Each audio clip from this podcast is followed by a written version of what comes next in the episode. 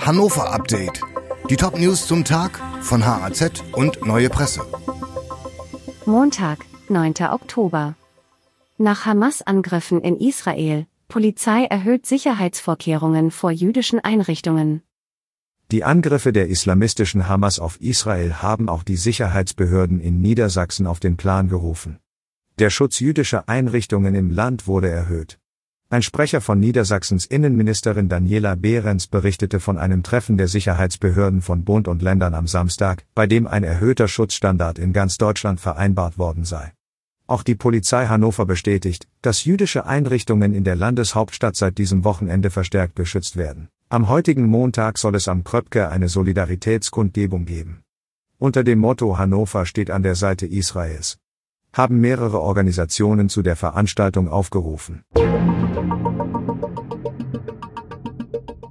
Nach Sperrung von Räumen, Schloss Marienburg entlässt die meisten Beschäftigten. Die Lage auf der Marienburg wird zusehends schlimmer. Vor einem Monat hat die Region Hannover veranlasst, die Innenräume des Prachtbaus in Pattensen für den Besucherverkehr zu sperren. Der Grund, wegen Hausschwamm in der Dachkonstruktion sei die Standsicherheit von Teilen des Gebäudes nicht gewährleistet. Und nun haben die meisten der 74 Beschäftigten zum Jahresende die Kündigung erhalten. Am 1. Dezember wird zunächst noch einmal wie geplant das beliebte Wintermärchen-Event starten, bei dem der Schlosshof weihnachtlich dekoriert und illuminiert wird. Doch zum Jahreswechsel sollen dann auch Café und Museumsshop, die derzeit noch geöffnet sind, den Betrieb einstellen. Die Burg wird damit geschlossen. Für wie lange, ist unklar.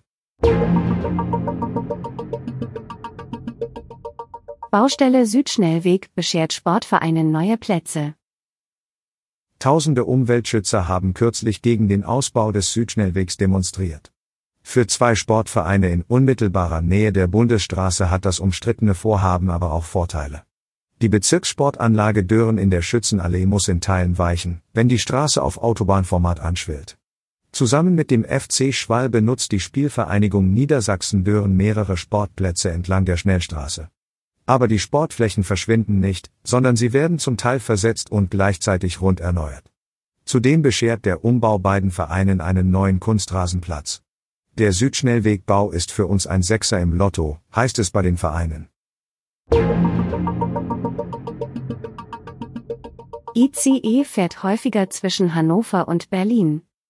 Immer mehr Menschen pendeln zwischen Großstädten. Die Bahn setzt deshalb mehr Züge ein. Mit dem neuen Winterfahrplan erhöht die Bahn auch den Takt zwischen Hannover und Berlin. Künftig soll es den ganzen Tag über durchschnittlich zwei Verbindungen pro Stunde zwischen den Metropolen geben.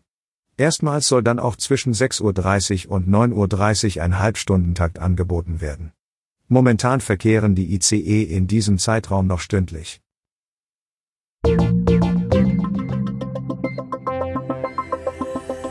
Dieses Hannover-Update wurde maschinell vertont. Autor der Texte ist Michael Sobol. Alle weiteren Ereignisse und Entwicklungen zum Tag ständig aktuell unter haz.de und neuepresse.de.